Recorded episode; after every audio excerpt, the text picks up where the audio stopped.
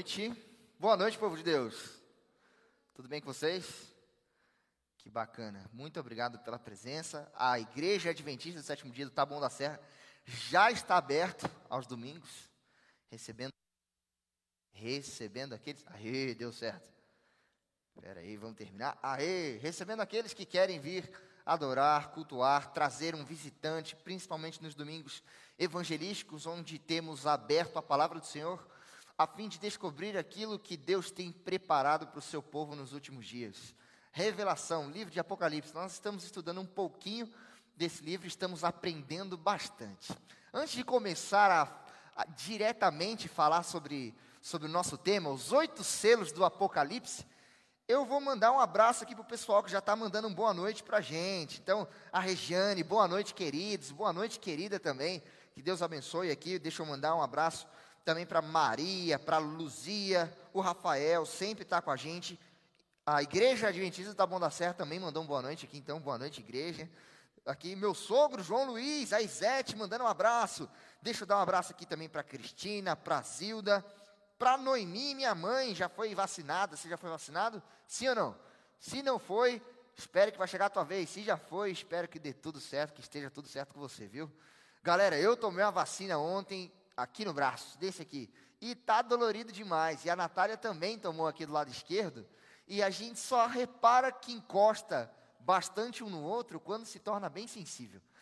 Mas não vim falar de vacina, não vim falar, embora isso seja importante também, vim falar aqui sobre aquilo que Deus tem para a gente nos últimos dias. Os oito selos do Apocalipse é o tema dessa noite. Deixa eu cumprimentar o pessoal que está aqui também a plateia que está aqui também, então, o pessoal ali de trás, o pessoal aqui que ajudou no louvor, meu amigo aqui, boa noite, talvez não conheça ainda, prazer Edgar, povo da equipe aqui, muito obrigado, louvor incrível, sempre, a galera do som e da câmera, tamo junto, pessoal, que Deus abençoe.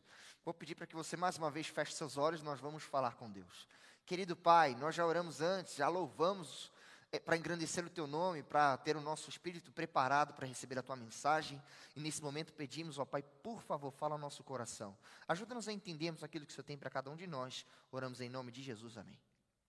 O tema de hoje, como já foi mencionado, os oito selos do Apocalipse. Deixa eu perguntar para a galera que está aqui, para a igreja que está aqui. Alguém sabe quais são os oito selos do Apocalipse? Alguém achou que eu tinha me equivocado com essa situação? Que alguma opinião ali aí? Deixa eu ver se alguém sabe aqui quais são os selos do Apocalipse. Aqui o povo ainda não deu, Amanda mandou uma boa noite ali também. Galera, mais ou menos, tem uma noção, né? Mais ou menos, muito bem. Quando eu postei isso na internet, algumas pessoas começaram a me perguntar, mas não tem coisa errada aí? Você colocou sete, você colocou oito ao invés de sete. A gente vai descobrir um pouquinho no decorrer da, da mensagem quais são esses selos. Nós vamos mencionar um por um. Antes de passar o slide, deixa eu só ver se está funcionando. Tá um aqui agora, tá? Voltei. Maravilha, pode deixar aí. Eu vou ler com você o texto, ou, ou pelo menos ler para você, o capítulo 5 de Apocalipse. Pastor, você vai ler o capítulo 5? É, vou ler o capítulo 5. E o capítulo 5, na verdade, 4 e 5 são os, é, o contexto do livro.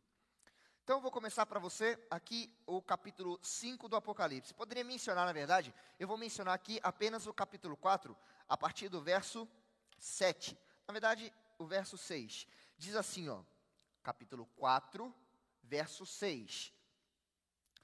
Verso 6 em diante. Diz assim, ó: Diante do trono havia algo como um mar de vidro, cintilante como cristal. Então veja, a visão que nós vamos trabalhar hoje se refere ao, à cena do trono. Eu quero que você imagine o trono, o trono do Pai. Então, no centro e ao redor do trono havia quatro seres viventes, cada um coberto de olhos na frente e atrás. O primeiro deles, no verso 7, deles era semelhante a um leão, o segundo semelhante a um boi, o terceiro semelhante ao rosto de homem, e o quarto era como uma águia em voo. Cada um dos seres vivos tinha seis asas inteiramente cobertas de olhos por dentro e por fora, dia e noite, repetem sem parar: Santo, Santo, Santo é o Senhor Deus, o Todo-Poderoso, que era, que é e que ainda virá. Enfim, esses quatro seres viventes, eles vão aparecer no capítulo 5 também, junto com outros 24 anciões. Esses quatro seres viventes, eles, essas imagens, elas aparecem com um estandarte na época do Antigo Testamento, quando o tabernáculo ficava no meio e tinha então a parte da frente de um lado, do outro e a parte de trás.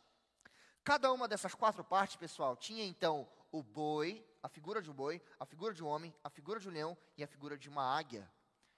Estudando um pouco mais, no, no, quando você estuda teologia, vai estudar ali os, os evangelhos sinóticos, o evangelho de João, você vê que essas figuras também se aplicam aos evangelhos o leão da tribo de Judá, ali para falar sobre o. Sobre, desculpa, para falar aos judeus, então Jesus é apresentado como um leão.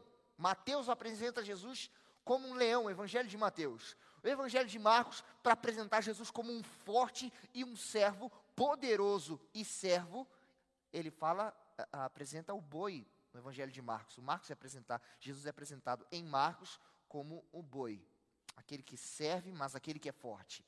Nós temos então Lucas, aquele que traz a humanidade, aquele que traz a humanidade para todo mundo. Você vê que no Evangelho de Mateus vai começar ali, a linhagem começa para apresentar Abraão, Isaac, Jacó, e começa a falar ali 14 gerações passam, e vem Davi, depois mais 14 gerações o reino é perdido, e mais 14 gerações o reino é reestabelecido com o novo rei que é Jesus. Mas o foco da linhagem em no livro de Lucas, capítulo 3, é apresentar que Jesus era filho de, e não fulano teve o filho, o filho de não sei quem. Não, é, Jesus era filho de José, e aí vai trazendo os seus pais, que era filho de alguém, que era filho de alguém, que era filho de alguém, até chegar a ser filho de Adão, até chegar a ser filho de Deus. Então, no Evangelho de Lucas, a humanidade se encontra em Deus. E aí a gente termina então, vou vir para cá, com o Evangelho de João que tem um evangelho totalmente diferente. Você estuda, estudando os evangelhos, nós estudamos Mateus, Marcos e Lucas, e nós terminamos com o evangelho de João à parte, um evangelho sozinho, que tem um, um, um olhar como de águia, com foco na divindade de Cristo. Então é por isso a águia e esses quatro animais são representados nos evangelhos. Tinha no Antigo Testamento, e essa figura, ela aparece aqui no capítulo 4 e ela vai ser mencionada também no capítulo 5. A partir do verso 1, então, acompanha comigo. Então, na mão direita daquele que estava sentado no trono, você já sabe que essa é a cena que nós estamos, que nós vamos ver, vi um livro escrito por dentro e por fora e lacrado com sete selos. Um livro no trono com sete selos. Vi um anjo poderoso que perguntava em alta voz: Quem é digno de romper os selos deste livro e abri-lo? Mas não havia ninguém no céu, nem na terra e nem debaixo da terra que pudesse abrir o livro e lê-lo digno não havia ninguém até ali. Então, no verso 4, vai trazer uma reação de João quanto a isso. Comecei a chorar muito, pois não se encontrou ninguém digno de abrir, de abrir o livro e lê-lo.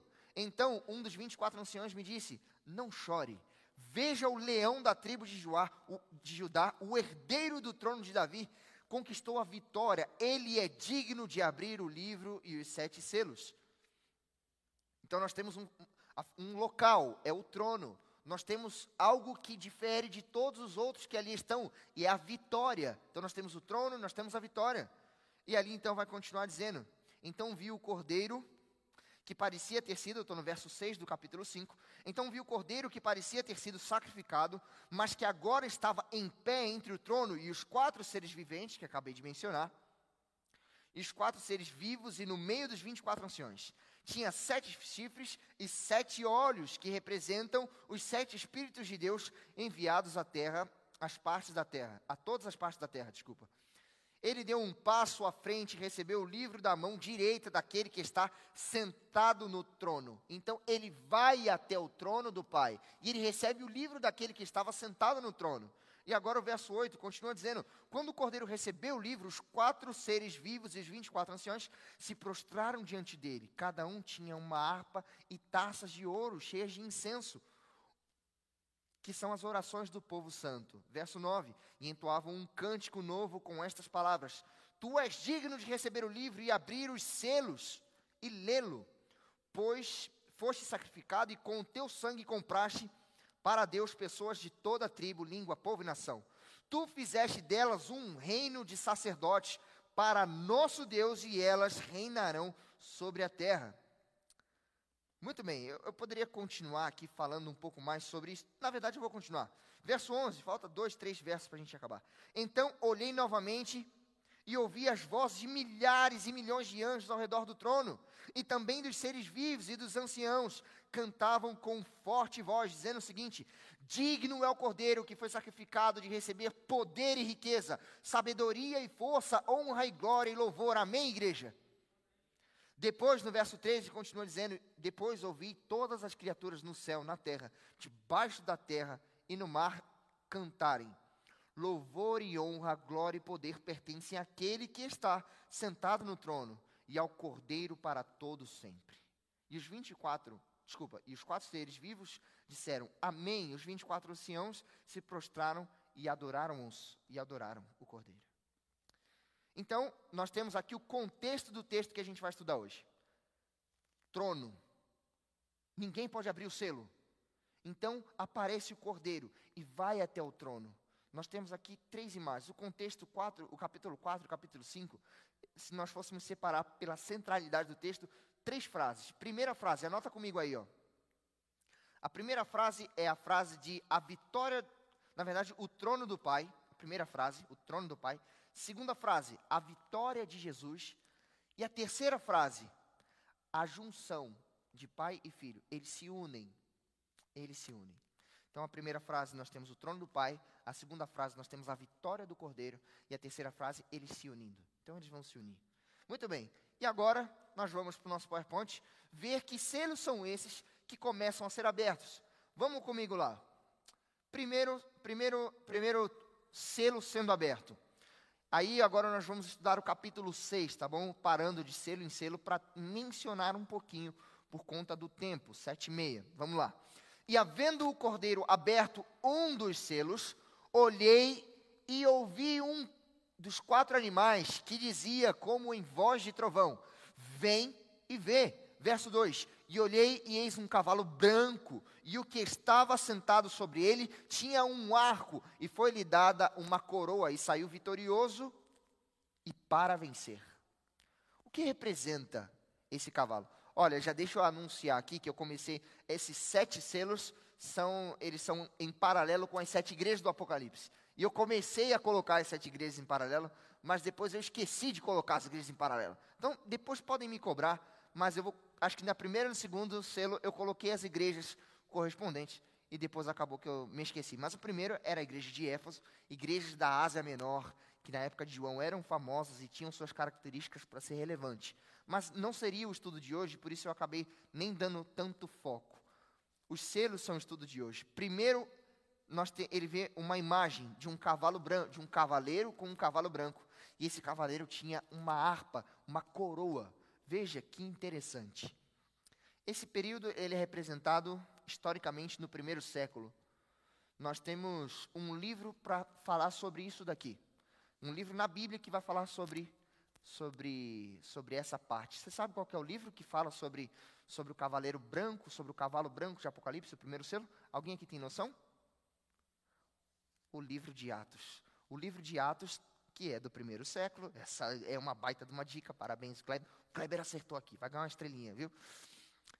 Esse primeiro, esse primeiro século apresenta o triunfo do Evangelho. É assim, a gente teve uma lição há um tempo atrás da escola sabatina falando sobre o triunfo do evangelho, justamente representado aqui no Apocalipse, nesse primeiro selo, como sendo o cavalo branco, o cavaleiro branco, e recebendo a coroa desse triunfo, onde ali nós tínhamos 3 mil pessoas sendo convertidas num relato, no outro relato, mais 5 mil pessoas já eram cristãos, e as pessoas começavam a conhecer a doutrina pura, a doutrina verdadeira daquele que morreu e daquele que voltará para buscar então o livro de Atos apresenta, apresenta esse triunfo do Evangelho. Se a gente pega o, livro de Atos, eu me lembro na lição, em aulas também do professor, que ele dizia o seguinte: começa lá a, a primeira ordem, né? E sereis minhas testemunhas na Judéia, que era ali dentro, em Samaria, que era um pouquinho para fora, até os confins da terra. E, o, e, a pregação no livro de Atos começa ali em Jerusalém e começa e começa um pouquinho mais para longe, até terminar em Roma, onde eles acreditavam que era o confim, é, onde era lá os confins da terra. Tudo por conta de um camarada, graças a Deus, mas um camarada que levou avante a pregação do Evangelho por Samaria e confins da terra também, não só em Jerusalém. Eu estou falando de Saulo, que se tornou Paulo, você está vendo aí na imagem, isso aí foi um triunfo do Evangelho. Um camarada que era perseguidor. Se o camarada que é perseguidor deixa de perseguir, já é lucro. Agora, se o camarada que é perseguidor, veroz, ele não só deixa de perseguir, mas passa a lutar em prol com toda a ênfase que ele tinha, é ainda maior essa, essa vantagem que os cristãos receberam, que o povo ali no começo recebeu. Primeiro, o primeiro selo, então, se refere justamente a esse triunfo do Evangelho, onde ele foi pregado, foi avançando e eles acreditavam como tivesse, como o evangelho chegando aos confins da terra. Nós temos o segundo, o segundo selo. Ih, rapaz, eu achei que já estava aí, ó. esqueci. Então nós temos ali a pregação do evangelho que você está vendo agora no PowerPoint e nós temos ali o, o, o Saulo caindo. Nós temos agora o segundo evangelho o segundo evangelho, desculpa, o segundo selo sendo aberto, verso 3 e 4, os versos 3 e 4 diz assim, ó: "E havendo aberto o segundo selo, ouvi o segundo animal dizendo: Vem e vê. E o verso 4 diz o seguinte: Saiu outro cavalo vermelho, e ao que estava sentado sobre ele foi dado que tirasse a paz da terra, e que se matassem uns aos outros, e foi-lhe dada uma grande espada. Então nós temos aqui o cavaleiro vermelho.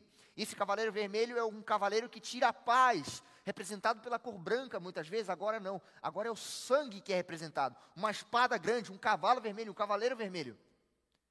Esse daqui é um é um período onde Roma começa a atacar os novos conversos e começa de forma violenta e brutal tentar minimizar a voz daqueles que clamavam sobre a sã doutrina. Então o povo pregava Jesus, Cristo crucificado e ressurreto, prestes a vir. Não é isso que a gente menciona? Doador de vida e liberdade a todos os que nele creem, era a mensagem do povo.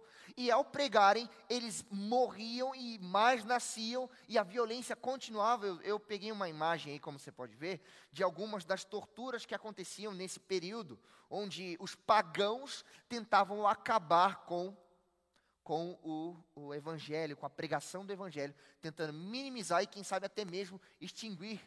Mas Deus sempre preservou. Olha, escuta o que eu vou te falar. Independente do período, Deus sempre preserva os seus. Sempre há um remanescente do Senhor. Existe uma igreja militante e existirá uma igreja triunfante. E eu e você hoje somos chamados para fazermos parte de uma igreja militante. Não é uma militância política, não é uma militância ideológica, é uma militância do reino de Deus, do Evangelho. Aqui é um período, como eu disse, eu ainda trouxe aqui a igreja, a igreja de Esmirna, do segundo século até terceiro século ali, o começo, 313, onde Constantino assina o edito de tolerância e a ideia era uma amenizada. Essa amenizada traz consigo, então, a, o início do, quarto, do terceiro selo. Não perca as contas igual eu quase perdi aqui do terceiro selo, que diz assim, ó. Opa, passei demais, desculpa. Deixa eu voltar aqui. Verso 5 e verso 6. E havendo aberto o terceiro selo, ouvi dizer o terceiro animal: Vem e vê. E olhei, e eis um cavalo preto, e o, e, e o que sobre ele estava assentado tinha uma balança em sua mão. E ouvi uma voz no meio dos quatro animais que dizia: uma medida de trigo por um dinheiro e três medidas. Deixa eu ver o verso 6 aqui, ó, para ler inteiro. Acho que eu não coloquei tudo aí. E ouvi uma voz dentre os quatro seres vivos dizer: Uma medida de trigo ou três medidas de cevada custarão o salário de um dia, mas não desperdice o azeite nem o vinho. Esse aqui é o terceiro selo, onde o comércio começa a entrar nós temos aqui, historicamente, um período onde os imperadores foram destituídos. Pode passar aí? Onde os imperadores eles foram destituídos. Acaba-se o Império Romano como antigamente, de Júlios e de Césares e por aí vai. E aí então os bispos de Roma começam a ter um poder e uma influência tremenda, gigantesca. Agora, esses bispos de Roma e outros bispos também, eles são detentores do poder religioso, detentores do poder civil e social. Eles agora, então, são aqueles que mandam. E, e aí uma, uma violência tremenda começa, mas o comércio entra na igreja. Eu vou repetir o verso 6 para vocês verem. Ouvi uma voz dentre os quatro seres que dizia: Uma medida de trigo ou três medidas de cevada custarão o salário de um dia Sabe o que isso representa? Custarão um salário de um dia, de um dia uma medida, como se você estivesse trabalhando por, por uma mãozinha de cevada, de trigo, pouca coisa. Eles trabalham um dia inteiro, um denário inteiro em algumas Bíblias. Podem estar assim, um dia inteiro trabalhando para receber pouca coisa, porque o povo estava se corrompendo. Porque o povo estava se corrompendo. Dentro da igreja há uma escassez tão grande, há uma medida. Você está vendo que na mão do cavaleiro, eu vou voltar aqui a cena. Na mão do cavaleiro, ali é falado, mencionado no, no verso 5, há uma balança onde eles começam a ver o que vale mais a pena: a doutrina ou o comércio, ou o valor, ou a luxúria, o dinheiro. Então muitos se corrompiam e a igreja começa a se corromper e começam a aceitar outras doutrinas e começam a introduzi-las, tudo por conta de dinheiro, de influência, de poder. E aí então nós temos uma miséria. Aqui é o ponto. Essa é a palavra-chave desse selo, do terceiro selo. Uma miséria. Mas veja que Deus continua preservando. No final do verso 6, no final do verso 6 diz o seguinte: Uh, mas não desperdice o azeite nem o vinho. Na Bíblia, na Bíblia, eu vou citar uma passagem, Zacarias capítulo 4, e a outra passagem que cito de uma história é, das dez virgens em Mateus capítulo 25. O azeite simboliza o que, igreja? O Espírito Santo, muito bem. E o suco de uva, o vinho, representa o que, igreja? o sangue de Cristo. Então, é impossível mexer. Isso aqui é preservado mesmo no período de mesmo no período de maior miséria dessa história, nesse tempo todo aqui, até esse tempo da história, nós teríamos como sendo preservado pessoas usadas pelo Espírito Santo e pessoas que aplicavam o sangue do cordeiro. Não toque na doutrina do sangue do cordeiro. Não toque nisso, nem na doutrina do sangue, na salvação, em alguns pontos, em algumas pessoas, preservando aqueles que, que, que guardavam essa do, a doutrina verdadeira de salvação, sendo, sendo usado pelo Espírito Santo. Nós temos o azeite e nós temos o sangue do cordeiro sendo cuidado. Deus está mencionando que na história tudo isso aconteceria. Mesmo assim, ele ainda tem o domínio na história. E nós vamos agora para o próximo selo, que vai dizer o seguinte: o quarto selo. E havendo aberto o quarto selo, versos 7 e 8, ouvi a voz do quarto animal que dizia: Vem e vê. E olhei, e eis um cavalo amarelo, e o que estava sentado sobre ele tinha por nome Morte. E o inferno o seguia, e foi-lhes dado poder para matar a quarta parte da terra, com a espada, com fome, com peste e com as feras da terra. Aqui, pessoal, nós vemos um, um, um tempo terrível o tempo da Inquisição foi um tempo terrível, um tempo de maior pavor para a história da igreja, de maior pavor para a história da igreja. Eu vou passar aqui para vocês verem algumas coisas que aconteceram. Eu, eu, só peguei essa imagem de 538 com o decreto justiniano, que vai até 1517 com o início da reforma com Martinho Lutero. E nós vamos mencionar logo mais no quinto selo.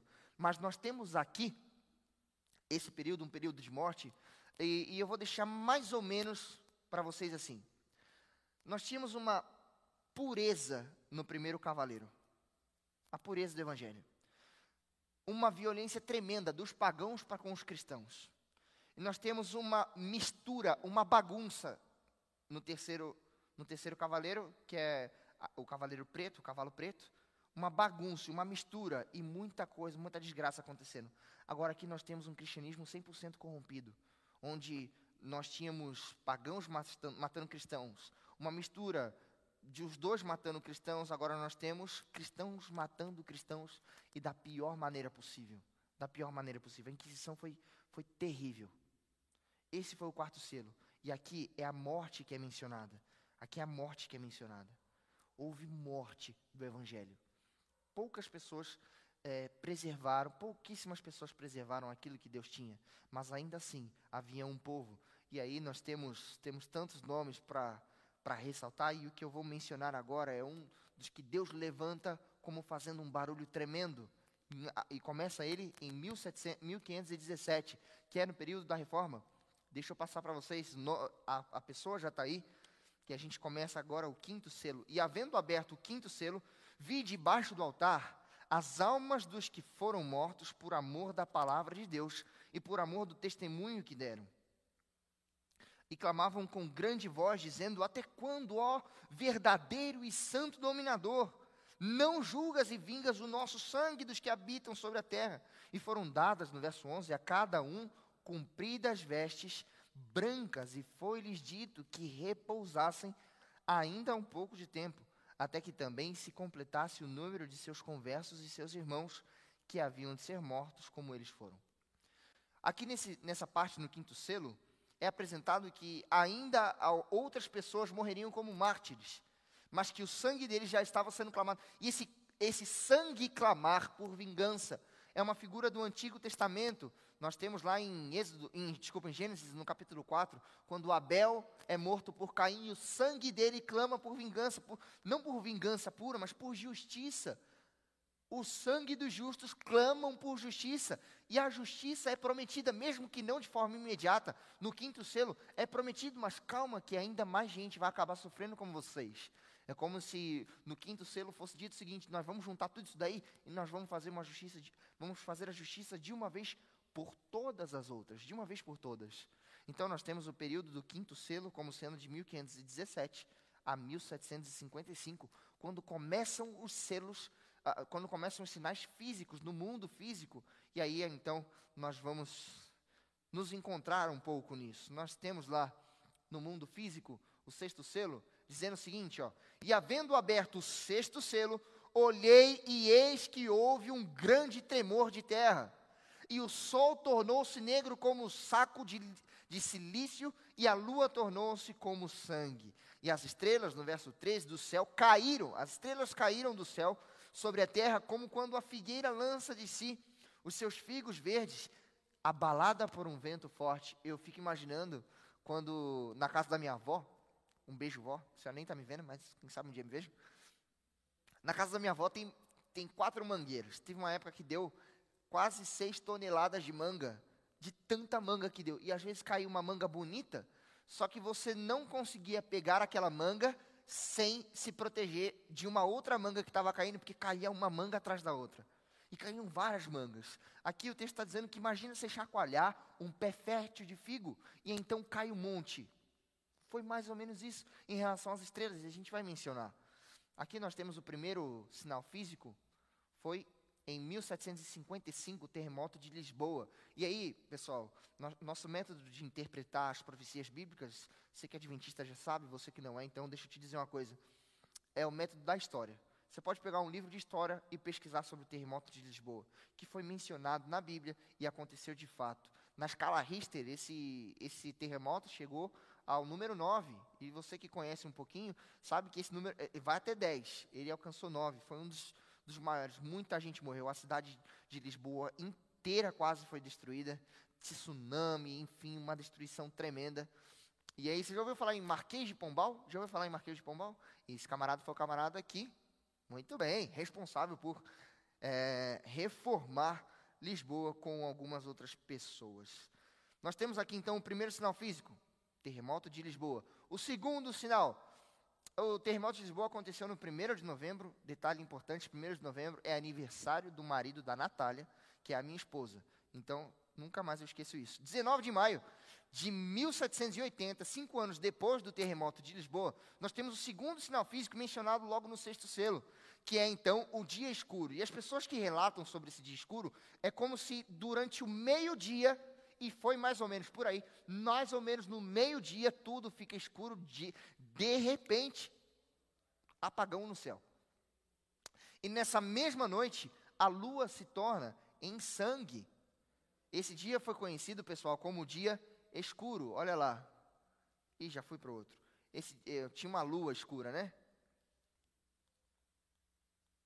Hum, entendi. Eu tinha colocado mais coisa aqui. Muito bem. Nós temos. Deixa eu voltar lá. Nós temos o último sinal que apresentou. Eu vou colocar na 13 de novembro, você vai ver lá. Pode passar mais um. Mais, mais um. Aí.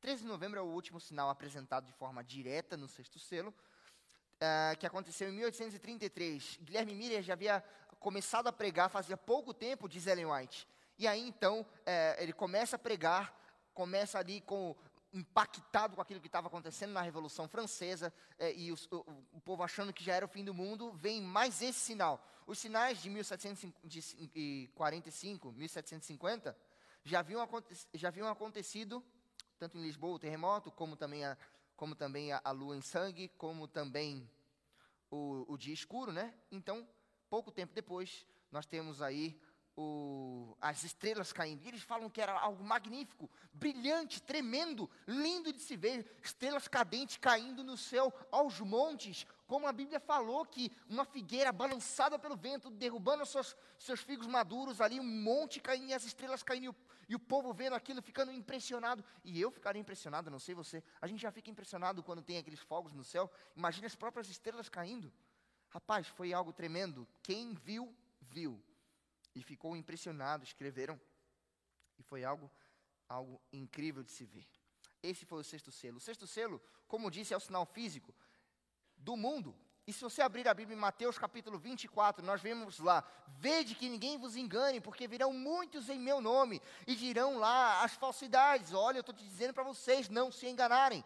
Sinais do mundo físico são apresentados também em Mateus capítulo 24, o sexto selo. Mateus capítulo 24. E os sinais do mundo físico, sinais da, da, da, volta do Senhor Jesus, de quando ele virá, também tem um lá que é um ponto importantíssimo. Igreja, deixa eu perguntar para vocês: quem determina o fim do tempo? São os bons ou são os ruins? São sinais bons que determinam o fim dos tempos? Ou são sinais ruins que determinam o fim dos tempos? E aí, igreja? Mateus capítulo 24 apresenta sinais guerras e rumores de guerras, amor de muitos se esfriando, mas ainda não é o fim. Quem determina o fim? São os bons ou são os ruins? Quem determina o fim, igreja? Deixa eu ver se tem comentário aqui. Quem determina o fim? São os bons ou são os ruins? O que, que vocês acham? São os bons. É isso, não é guerra, pronto, agora é o fim. E o povo fica se amedrontando. Nossa, terceira guerra mundial, o fim do mundo. Nossa, o pai matou o filho, o filho matou o pai, é o fim do mundo. Não, isso daí é sinal de que o fim está próximo. Mas será pregado o evangelho do reino a todo mundo e então virá o fim. Isso aí é uma, é uma situação boa.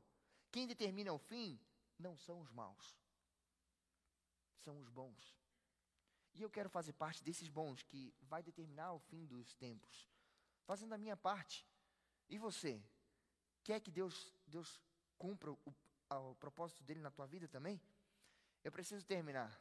E eu vou terminar aqui, ler o último verso, pra, os últimos versos do PowerPoint para vocês. Teremos mais uns versos. O capítulo 6 termina dizendo o seguinte: O céu retirou-se como um livro que se enrola, e todos os montes e ilhas foram removidos dos seus lugares. E os reis da terra, e os grandes, e os ricos, e os tribunos, e os poderosos, e todo o servo, e todo o livre, se esconderam nas cavernas e nas rochas das montanhas. E diziam aos montes e aos rochedos: Caí sobre nós e escondei-nos do rosto daquele que está sentado sobre o trono e da ira do cordeiro. Porque é vindo o grande dia de sua ira, e uma pergunta que fica: quem poderá subsistir? Quem poderá subsistir? Igreja, eu, nós abrimos juntos aqui seis selos. Veja, nós abrimos seis selos. E o capítulo 6 acabou. O capítulo 8 de Apocalipse apresenta, vou ler para vocês, capítulo 8, verso 1. Diz assim, ó: Quando o cordeiro abriu o sétimo selo, houve silêncio no céu por cerca de meia hora. Esse silêncio no céu é o que interpretamos como sendo a volta do Senhor Jesus. Então nós interpretamos o sétimo selo como sendo a volta do Senhor Jesus. Ou seja, nós estamos no sexto selo. E existem, existem muitas coisas antes do sétimo selo serem, ser aberto. Muita coisa, não, muita informação aqui. Não existe tanta coisa. Breve, Jesus voltará. Nós temos aqui no sétimo selo, antes, desculpa, no sexto selo, uma parte que eu acho muito interessante. Eu falei que o título do sermão são oito selos. E veja comigo o capítulo 7, a partir do verso 1. Um outro selo é apresentado. Então vi quatro anjos em pé, nos quatro cantos da terra, impedindo os quatro ventos de soprarem na terra, no mar e em qualquer árvore. Verso 2: E vi outro anjo que subia do leste e trazia o selo do Deus vivo. Ele gritou aos quatro anjos que haviam recebido poder para danificar a terra e o mar. E ele disse uma coisa: Esperem. Não façam mal à terra, nem ao mar, nem às árvores, até que tenhamos colocado o selo de Deus na testa de seus servos. Esse é o ponto do oitavo selo. Dentro do livro são sete selos, tá bom? Nós não somos hereges, não. Dentro do livro são sete selos. Mas um outro selo é acrescentado nessa história. Na destruição final, antes do sétimo selo ser aberto, existe um povo que será preservado. Justamente o povo que recebe o selo de Deus. Isso me remete a uma história em Ezequiel. E eu podia fazer um sermão só sobre essa parte. É muito interessante. Ezequiel eh, tem uma visão ali do camarada que ele ele está na boca do tabernáculo, na boca do santuário. E a glória do Senhor sai do lugar santíssimo e atravessa o santuário e vai até a porta do santuário. O homem que está no santuário, que recebe a glória do Senhor, imagina Shekinah, sai do lugar santíssimo. Você nunca viu isso na, na Bíblia? Nunca viu isso em lugar nenhum? Escuta só essa história. A glória sai do Santíssimo, atravessa o lugar santo, atravessa o pátio e vai até a porta. E lá tem um homem com um estojo. E esse homem com estojo, a esse homem com estojo, isso está na Bíblia. Esse homem com estojo é dado uma ordem e é dito o seguinte: vai por todo lugar e faz uma marca na testa de todo mundo que geme pelo pecado. Não basta não se envolver, tem que gemer pelo pecado. Esses são os selados. Você vai marcar todo mundo. Todo mundo que não compactua com o pecado. Todo mundo que, que, de alguma forma, além de não compactuar, faz de tudo para que aquela realidade seja mudada. Afinal de contas, quem está gemendo faz alguma coisa para mudar aquela realidade toma um remédio, vai em busca de fazer uma compressa, alguma coisa. Nesse caso, as injustiças precisam ser tratadas. E aqueles que não apenas gemem, mas que tentam fazer algo, algo sobre. Marca todo mundo. É como se estivesse dizendo, sela todo mundo. A outra parte é dito o seguinte: depois de você marcar esse povo, pega a tua espada e mata todo mundo. Homens, mulheres, velhos, crianças, mata todo mundo. E a última frase é: começa pela minha casa. Esse texto fala comigo demais. Sela um povo, marca um povo que geme do pecado, eles que não compactuam, que tentam mudar a realidade, e os outros você mata todo mundo. Esse oitavo selo que é apresentado em Apocalipse capítulo 7, verso 1, é um selo de proteção para aqueles que já correm risco ao serem fiéis à palavra do Senhor. Os que guardam os mandamentos de Deus e têm o testemunho de Jesus. E têm o testemunho de Jesus. Esse povo é o povo que será selado. Será que eu estou falando para alguém aqui que conhece os mandamentos de Deus e procura guardá-los? E que, e também tem o testemunho de Jesus? E o testemunho de Jesus nada mais é do que o espírito da profecia, o Espírito Santo, que é manifestado em tantas, tantas pessoas. Nós temos Moisés, Abraão, Davi, Paulo, Ellen White. Meus amigos, esse é o tempo de estarmos em comunhão com o Pai. Para terminar, Apocalipse no capítulo 3, o verso 21, é o centro de Apocalipse 4 e 5 onde tem aquelas três frases. Você lembra das três frases? Primeira frase é, é o trono do Pai, o trono, a visão do trono.